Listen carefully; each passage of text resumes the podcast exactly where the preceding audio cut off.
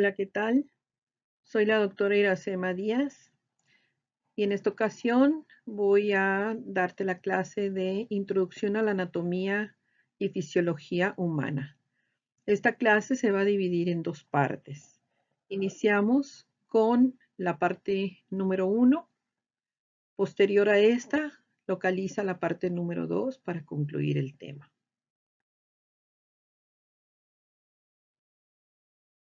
Bueno, pues bienvenido a tu primera clase de anatomía y fisiología. Eh, como alumno, estás a punto de emprender una fascinante exploración del cuerpo humano y pues para poder estudiarlo, lo primero que conocerás será la anatomía y la fisiología como disciplinas científicas. Y después verás de qué manera están organizados los seres vivos, cuáles son las propiedades comunes a todos ellos. Vamos a empezar con las definiciones básicas para la materia. Pues tenemos a dos ramas de la ciencia, que son la anatomía y la fisiología, y que constituyen los fundamentos para entender las partes y las funciones del cuerpo humano. La anatomía y la fisiología provienen, eh, su palabra proviene del griego, eh, anatomía, ana, que quiere decir a través, y tomé, que quiere decir cortar. Entonces, es la ciencia que estudia las estructuras corporales y sus interrelaciones. Em, anteriormente, los anatomistas que empezaron a hacer dibujos allá por los años 1400, 1500, ellos eh, empezaron a ser pintores y escultores pero ellos querían saber qué había más allá, abajo de la piel, por qué los hombres marcaban muy bien sus músculos, porque en aquellos tiempos no había gimnasio, sino que hacían trabajos muy rudos, como hacer el campo, trabajar el campo, la piedra. Entonces los hombres hacían sus músculos de manera natural. Y entonces estos pintores querían resaltar los músculos, pero querían saber qué había más allá. Entonces, empezaron a hacer disecciones en cadáveres y lo hacían de manera, em, podríamos decir, ilegal. Utilizaban los sótanos de sus casas, sobornaban a los sepultureros de los años, te estoy hablando 1400, 1500, y ahí empezaron a hacer las disecciones con un, digamos, en aquel tiempo, un cuchillo, una navaja, ahora ya se utilizan bisturís, y empezaron a ver qué había abajo de la piel. Entonces, por eso es ana, que es a través de un corte. Entonces, así se observaron los primeros músculos, después se fueron hacia las estructuras de las cavidades y encontraron los órganos. La fisiología también proviene del griego physis, que significa naturaleza, y logos tratado. Entonces, se refiere al tratado de la naturaleza eh, en, sí es la ciencia que estudia las funciones, trata las formas en que trabajan las partes del cuerpo de forma natural. Tanto la anatomía como la fisiología van a tener subdisciplinas. En este, en este cuadro que yo te elaboré, se encuentran las distintas subdisciplinas de la anatomía, dependen de ella por nombrarte algunas. La embriología se va a encargar del estudio de las estructuras que se generan desde la fecundación del óvulo hasta la octava semana en el útero. Es lo que se estudian las formas. La anatomía te va a explicar, te va a contestar tres preguntas. ¿Qué es? ¿Cómo es? ¿Y dónde está? La anatomía no te, no te pregunta cómo funciona, mas, sin embargo, la fisiología sí te pregunta, ¿cómo funciona? Esa es la diferencia entre las dos ramas. Anatomía del desarrollo nos estudia las estructuras que surgen desde la fecundación del óvulo hasta que adquieres la forma adulta. Citología estudia la estructura química y microscópica de las células. La histología, la estructura microscópica de los tejidos la anatomía general, las estructuras que se pueden examinar sin microscopio, la anatomía sistémica, eh, estudia eh, sistemas específicos del cuerpo, como por ponerte ejemplos, el sistema nervioso, el respiratorio, el cardiovascular, el urinario, etc. Anatomía regional, las regiones específicas del cuerpo, como cabeza, tórax, abdomen, pelvis, extremidades. Anatomía radiográfica, las estructuras del cuerpo que se pueden ver a través de los rayos X. Y la anatomía patológica, los cambios estructurales macro y microscópicos relacionados con la enfermedad. Ahora, las subdisciplinas de la fisiología. Tenemos fisiología celular, ahí ya se trata de funciones. Recuerda, la fisiología pregunta cómo funciona. Entonces, la fisiología celular, las funciones de las células. Neurofisiología, las propiedades funcionales de las células nerviosas. Endocrinología, las funciones de las hormonas y la manera como controlan nuestro organismo. La fisiología cardiovascular, las funciones del corazón y los vasos sanguíneos. La inmunología estudia la manera en que el cuerpo se defiende contra los agentes causantes de las enfermedades. La fisiología respiratoria estudia las funciones de las vías respiratorias. La fisiología renal, las funciones del riñón. La fisiología sistémica, funciones de sistemas de órganos específicos. Fisiología gimnástica, los cambios en las funciones de las células y órganos como resultado de la actividad física y la fisiopatología estudia los cambios funcionales debidos a la enfermedad y a la edad.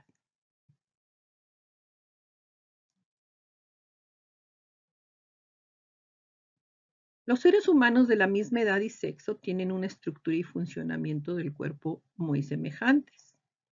Por lo tanto, cuando se hace investigación anatómica y fisiológica del cuerpo, en general se supone el conocimiento de las estructuras y procesos genéricos que se encuentran en los adultos. Por eso siempre que nosotros damos un dato, un resultado eh, de una enfermedad, una medida, algo, siempre decimos en un adulto promedio, los datos son en un adulto promedio de 1,70 de estatura con 70 kilos de peso. Pero, sin embargo, cada persona es única de los padres este, se heredan un conjunto de rasgos que determinan la apariencia física y las capacidades individuales.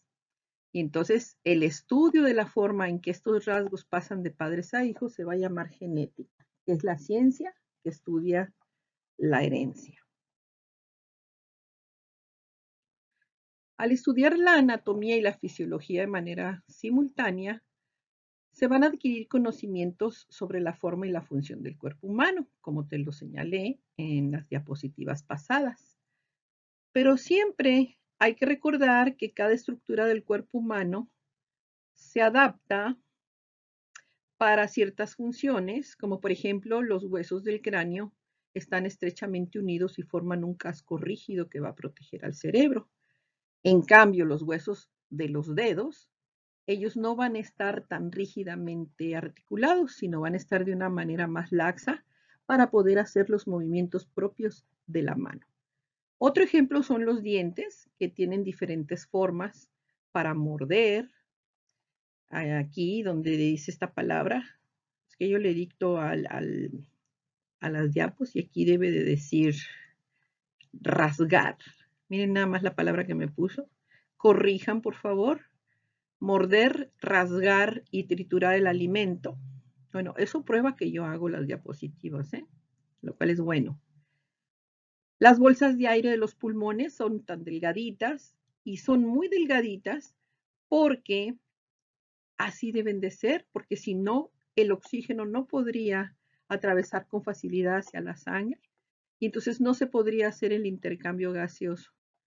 Entonces, todos nuestros órganos están adaptados para hacer la función determinada a la que están eh, preparados. Nuestro cuerpo humano tiene niveles de organización. Entonces, los niveles de organización de una lengua por ejemplo, las letras del abecedario, las palabras, las oraciones, los párrafos, este, podemos articular nosotros palabras y entonces ya tenemos un lenguaje. esta articulación y estos diferentes niveles de organización de un lenguaje pueden compararse con los varios niveles de organización que tenemos en nuestro cuerpo humano. Los conocimientos acerca de los componentes más pequeños y los más grandes están estructurados en seis niveles de organización que son necesarios para entender los conceptos de anatomía y fisiología. Y estos seis niveles aquí están enumerados. El nivel químico, que es el más pequeñito, que es a nivel átomos. Eh, el segundo es el nivel celular. El tercero es el nivel tejido. Luego sigue el nivel órgano, el nivel sistema y el nivel organismo. Cabe señalar que el nivel químico es el único nivel que no tiene vida. Entonces se le considera un nivel abiótico. Y a partir del número 2, que es el nivel celular, hasta el nivel organismo, son niveles bióticos. La palabra bio quiere decir vida. Entonces, si yo digo biótico, quiere decir que es algo que tiene vida.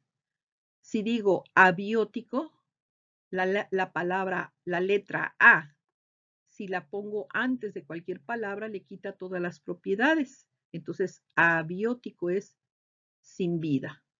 Un ejemplo más coloquial es la palabra normal y la palabra anormal. Así es más fácil que lo entiendas. Bien. En esta imagen estamos viendo los niveles de organización de la materia. No estamos hablando del organismo, estamos hablando de la materia en general. Entonces vamos a empezar por este lado con el nivel subatómico, el nivel subatómico nos incluye protones, neutrones y electrones. Los tenemos aquí en este dibujito como partículas sueltas. Al unirse estos niveles, estos protones, neutrones y electrones, entonces me van a formar átomos. Entonces aquí ya tengo un átomo formado. Cuando se juntan eh, varios átomos empiezan a formar moléculas y moléculas hacen macromoléculas que tienen capacidad de llevar a cabo funciones biológicas simples. Entonces aquí ya tenemos un poquito más estructurado. Fíjense cómo va de lo más pequeño, va creciendo. Después de que tenemos moléculas, nivel molecular, viene el nivel celular. Y el nivel celular está formado por células capaces de llevar a cabo las funciones vitales. Vital viene de vida. Entonces, primeramente existió el nivel molecular y gracias a eso se empezaron a formar los organelos celulares que van a tener capacidad para llevar a cabo funciones biológicas complejas. Y estos organelos celulares van a formar parte de la célula. Eh, una célula. Aquí estamos viendo una célula. Cuando se unen varias células, me van a formar el nivel pluricelular y esto va a incluir los tejidos. Cuando muchas células se juntan, forman tejidos. Cuando se juntan varios tejidos, me van a formar un órgano. Varios órganos van a formar un aparato y los aparatos unidos haciendo algo en común van a formar sistemas. Y todos ellos van a realizar funciones biológicas muy complejas. Una vez que ya está hasta el nivel organismo, empezó con la unión de dos células, tres, cuatro, cinco, órganos, tejidos, aparatos, sistemas de organismo, ahora ya como organismo vamos a, a estar en un nivel de población. Está constituido por seres vivos de la misma especie que comparten un área determinada. Después del nivel de población viene el nivel comunidad que está formado por poblaciones de diferentes especies que habitan el mismo medio. Por ejemplo, nosotros sobre la Tierra. Y el nivel ecosistema incluye las relaciones entre los factores bióticos y abióticos. Aquí ya salieron. Los bióticos son los que tienen vida y los abióticos son los que no tienen vida y dijimos que los únicos que eran abióticos era el nivel atómico y subatómico. Hay que aprenderse, leer, ver con detenimiento. Si les surgen algunas dudas, pueden hacer un poquito de autoestudio e investigación. El hecho que aparezcan cosas en la presentación que puede ser que tú no entiendas muy bien o que yo no te logro explicar bien, pues eso te, te debe a ti generar la necesidad de investigación y de autoestudio, que esto es lo más importante cuando estudias en plataforma. Bien, aquí en, este, en esta imagen tengo eh, otro esquema, pero aquí los tengo divididos en niveles abióticos y niveles bióticos. Si te fijas, partículas subatómicas, átomos y las moléculas, ellas todavía no tienen vida. A partir de que se forma la célula y luego los tejidos, órganos, individuo, población, todo lo que vimos, y aquí todavía hay, aparte del nivel ecosistema, sigue ecosfera, que ya es vivir sobre el planeta. Bueno, las dos imágenes que vimos anteriormente eran los niveles de organización de la materia. En este momento nos vamos a pasar a los niveles de organización del cuerpo humano, que estaban incluidos a partir de célula y nivel pluricelular, ese fragmentito es donde estamos nosotros como cuerpo humano. Entonces, fíjense muy bien, empezamos. Está el nivel subatómico, que es abiótico. Luego está el nivel atómico, que también es abiótico, no tiene vida. Nivel molecular, abiótico, no tiene vida. A partir del nivel celular empieza, aquí empieza la raya de división. De aquí para allá no tienen vida, abióticos, y de aquí en adelante, de celular hasta organismo, ya tenemos vida. Entonces, nivel celular, nivel tejido, nivel órgano, sistema, aparato y organismo. Ah, eh, más adelante los voy a explicar todos detenidamente y poniéndote algunos ejemplos. Bien, voy a explicar ahora sí el nivel químico. Bueno, los átomos, como dice la diapo, dice los átomos son partículas, son las partículas más pequeñas que se puede, en que se puede dividir la materia sin perder sus propiedades físicas y químicas. Los átomos van a formar parte de la materia viva como bioelementos. Ahí apareció la raíz bio, eh, más bien es un prefijo, bios, que quiere decir vida, como elementos vivos. Los, dice, aunque son abióticos, van a formar parte de la materia viva ya como bioelementos. Los bioelementos más abundantes son los bioelementos primarios, que son el carbono, hidrógeno, oxígeno y nitrógeno. Aquí están sus, sus símbolos, sus letras, ¿no? Su, la C de carbono, H hidrógeno o oxígeno y N nitrógeno. Las moléculas son la parte más pequeña de un compuesto formado por la unión mediante enlaces químicos de dos o más átomos. Las moléculas que forman parte de nuestro cuerpo son las biomoléculas o principios inmediatos y cuando se tiene elevado peso molecular reciben el nombre de macromoléculas, como por ejemplo agua, sales minerales, carbohidratos o hidratos de carbono, lípidos, proteínas y ácidos nucleicos. Bien. Ah, mira, te traía una animación. Ah, entonces ahí estamos viendo un átomo, ya una forma un poquito más compleja.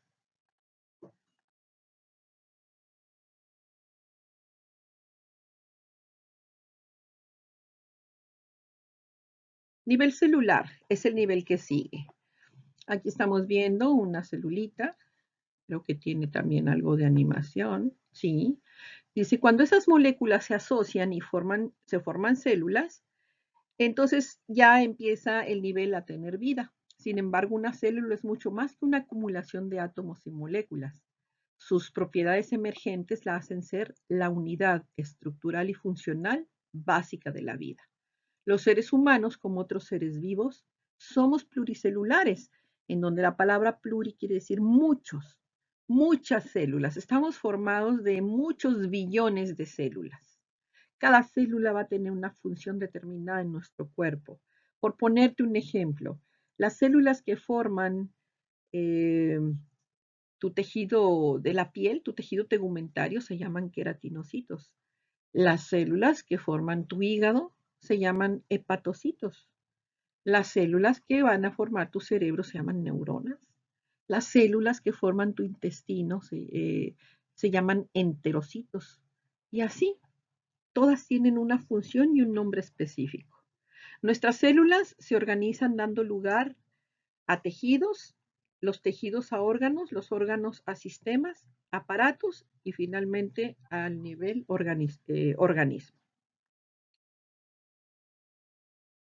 Ok, viene el nivel tejido. Los tejidos son grupos de células. Y entonces vamos a tener cuatro tipos de tejidos básicos en nuestro cuerpo humano. Los están viendo en este dibujo. El primero es el tejido epitelial.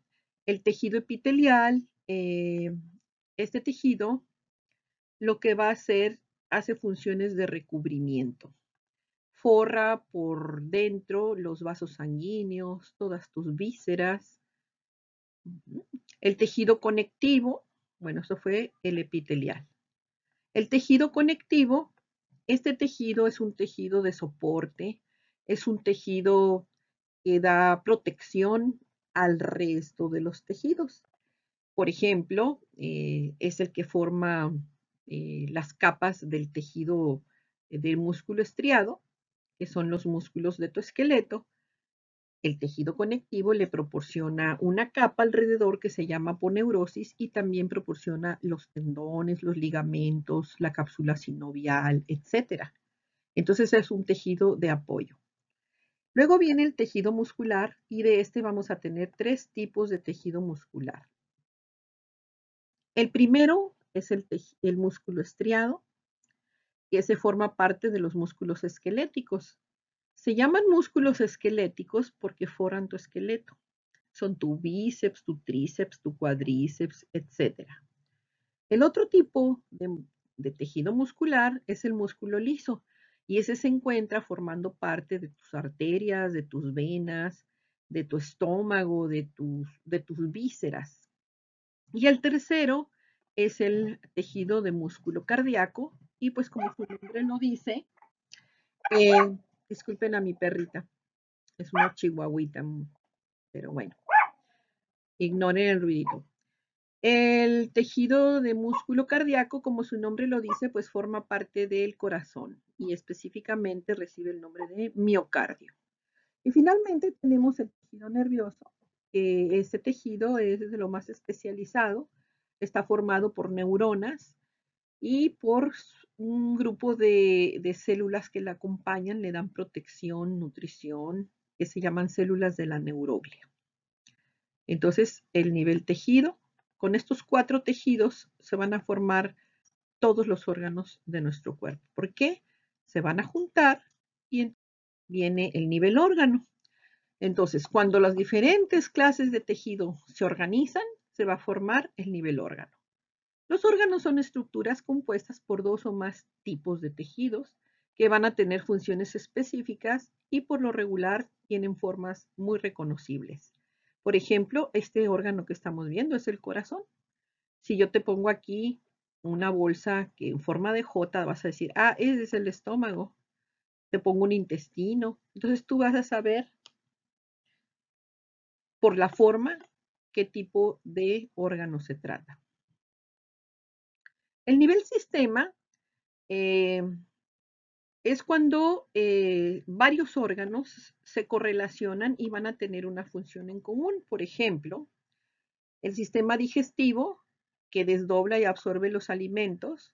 Los órganos que lo van a integrar pues son la boca, donde vas a morder con sus dientes, vas a cortar, rasgar, moler los alimentos. Con las glándulas salivales lo vas a salivar, luego lo vas a deglutir por la faringe, se va a ir por el esófago, que su función es conducir hacia el estómago. En el estómago, con sus enzimas y su jugo gástrico, le, eh, va a desdoblar, va a poner más fáciles de digerir los, los nutrientes y eso se van a absorber en el intestino delgado, luego en el grueso y salen por el recto. El hígado, la vesícula biliar y el páncreas, pues también son órganos accesorios del aparato digestivo que, producen enzimas que ayudan a degradar grasas y carbohidratos y proteínas, etc. A veces un órgano me va a formar parte de un sistema eh, de, de más de un sistema. Por ejemplo, el páncreas Trabaja en el digestivo dando enzimas pancreáticas, amilasa y lipasa, pero también va a funcionar en el sistema endocrino, en donde se va a encargar de producir una hormona muy importante que se llama insulina. Entonces se pueden compartir en dos sistemas. Finalmente viene el nivel organismo. Ese es el más grande y le corresponde a, a nuestro cuerpo humano ya con todos nuestros aparatos y sistemas trabajando en conjunto con, un fin común. Se denomina organismo a cualquier individuo viviente. Todas las partes del cuerpo humano cuyas funciones están relacionadas constituyen el organismo total, o sea, una persona viva. Los sistemas del cuerpo humano se relacionan entre sí. Su correcto funcionamiento e interrelación con todos los sistemas hace posible la vida. Entonces, si uno de estos sistemas llega a fallar, falla el que está a un lado y falla el vecino y al ratito tenemos una, falla orgánica múltiple y se puede poner en peligro la vida. Muy bien, entonces, bien.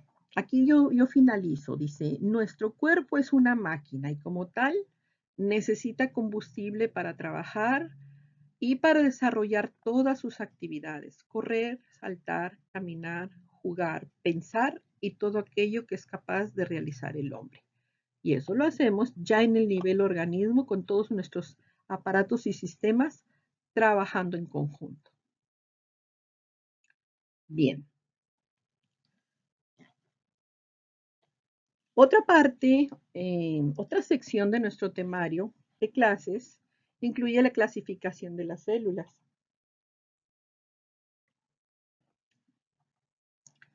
Em, no me voy a meter mucho porque ustedes van a llevar otra materia donde van a ver esto, lo vamos a ver un poco somero. Son conocimientos que muy seguramente tú ya adquiriste desde la secundaria y probablemente también en el nivel bachillerato, pero te los voy a mencionar. Em, para hablar de la clasificación de las células, pues voy a poner la clasificación por estructura. Entonces, eh, todos sabemos que hay dos tipos de células. En general, la célula procariota, que es muy sencilla y muy básica, y la célula eucariota, que esa célula es de la que estamos nosotros formados. En la célula procariota estamos viendo eh, su estructura, algo sencilla, y la eucariota vamos a ver que se divide a su vez en la célula eucariota vegetal, que tiene sus componentes propios, tiene cloroplastos, tiene eh, para, para, hacer lo que es la fotosíntesis, recuerden, ellos hacen fotosíntesis para mantener su vida. Y la célula eucariota animal que nosotros aquí es donde entramos porque pertenecemos al reino animal. Y entonces nuestra célula eucariota animal está súper completa. Cada uno de estos organelos que ustedes están viendo tiene una función específica. Esta célula eucariota es como si fuéramos nosotros en pequeñito, como si fuera nuestro micro mini mí. Nace, crece, se reproduce, muere. En el inter tiene que comer, tiene que beber, tiene que desechar los productos, produce energía, fabrica sus propias proteínas, etc. Y todo lo hace con los organelos que tienen ahí adentro. Además tiene una membrana, una supermembrana, que es una membrana biomembrana, eh, que es bicapa, que es selectiva, a la vez es permeable, permite entrada y salida de elementos. Es súper es súper sofisticada. Bueno, entre las células procariotas y eucariotas existen 13 diferencias básicas. Vamos a empezar. Aquí mira, ubícate en la imagen. Esta imagen te la voy a dejar permanente en las, en las 13 diferencias. La que está en azul es una célula procariota, como la de nosotros, y la que está en amarillo es una célula... Están al revés los nombres, ¿eh? eh aquí hay un error del dibujito. Eh, ustedes pónganle los nombres. Vamos a borrar eso. La que está en azul es la célula eucariota y la que está en amarillo es la célula procariota. Así que en este momento haces tu corrección, por favor. El error se va a repetir en todas las imágenes. Disculpen que no me di cuenta de eso. Azul es la célula eucariota, es nuestra célula. Y la que está en amarillo es la procariota. Bueno, dicho esto, ya no voy a hacer la corrección más adelante. Ya lo saben. El núcleo, principal diferencia. Dice, el núcleo se considera la principal diferencia entre estos dos tipos de células. Las procariotas carecen de un núcleo diferenciado, mientras que las eucariotas tienen su núcleo muy bien diferenciado. En este caso lo estamos viendo en el centro de color morado. Y aparte el núcleo tiene un nucleolo adentro. ¿Ok? Adentro del núcleo se encuentra el material genético. Dice, no obstante, aunque carecen de núcleo, las células procariotas, que son las más sencillas, amarillas, tienen una estructura que cumple con una función similar a la, de, a la del núcleo, que se llama nucleoide. Muy bien, entonces, principal diferencia, las células procarióticas no tienen un núcleo como tal y nuestras células eucariotas sí lo tienen y aparte tienen el ADN. Punto número dos, el origen. hay una hipótesis en donde dicen que las células procariotas son las más antiguas, que provienen de hará unos 3.700 eh, millones de años, mientras que las células eucariotas, que son las de nosotros, son más recientes, apareciendo más o menos hace unos 2.000 millones de años, siendo descendientes de las procariotas. O sea que aunque son muy sencillitas, nuestras células evolucionaron. Tercer punto, el tamaño. Las células procariotas tienen un tamaño inferior en comparación con las eucariotas. Se, mira la diferencia. La forma de la célula. En el caso de las procariotas, que son las amarillitas, pueden tener diversas formas, esféricas, en forma de bastón, en forma de una coma ortográfica o de una espiral. En cambio, nuestras células eucariotas son más variadas, pueden tener formas esféricas, como un romboide, como un cubito, también pueden tener formas como de un cilindro, oval, aplanadas o en forma de renacuajo, como el espermatozoide. Sí, aunque te dé risa, el espermatozoide es una célula y que parece renacuajo, por cierto. Quinto punto, la ubicación de su material genético. Nuestras células eucariotas, porque tienen un núcleo, allí van a guardar el ADN. En cambio, en las procariotas el ADN se encuentra disperso en el interior de la célula porque no tiene núcleo. Sexto punto, la membrana plasmática. Hay diferencias en cuanto a la posición de la membrana dependiendo del tipo de célula. En las procariotas, los compuestos de esta membrana son el péptido glicano y la mureína, mientras que en nuestras células eucariotas están formadas por fosfolípidos. Punto número 7. La pared celular. La pared celular funciona como una estructura que va a proteger a la célula. En el caso de las procariotas, todas tienen este tipo de pared, mientras que las eucariotas eh, algunas las tienen, pero no todas. Dice, por ejemplo, las células animales, las cuales son eucariotas, no, no tienen esta estructura, mientras que las células vegetales sí la tienen. Por eso se dice, ¿no? Que, acuérdense que las, las eucariotas se dividen en vegetales y animales. Entonces, las vegetales sí tienen pared celular, mientras que las eucariotas animales, que son las nuestras, no las tenemos. Punto número 8. Organización celular. Ah, ok, normalmente las especies que tienen células procariotas suelen ser unicelulares, o sea, una sola célula, así están formados. En cambio, las células eucariotas suelen estar presentes en organismos que tienen más de una célula. Y entonces ya hay más de una célula, por lo tanto, se van a formar tejidos y luego órganos y luego aparatos y luego sistemas y luego organismos. Punto 9. Forma del material genético. También hay diferencias en cuanto a la forma del material genético. Las procariotas se encuentran en forma circular como si fuera una coronita, mientras que en las eucariotas, que son nuestras células, se presenta en forma de una doble hélice en forma eh, eh, en una cadena helicoidal.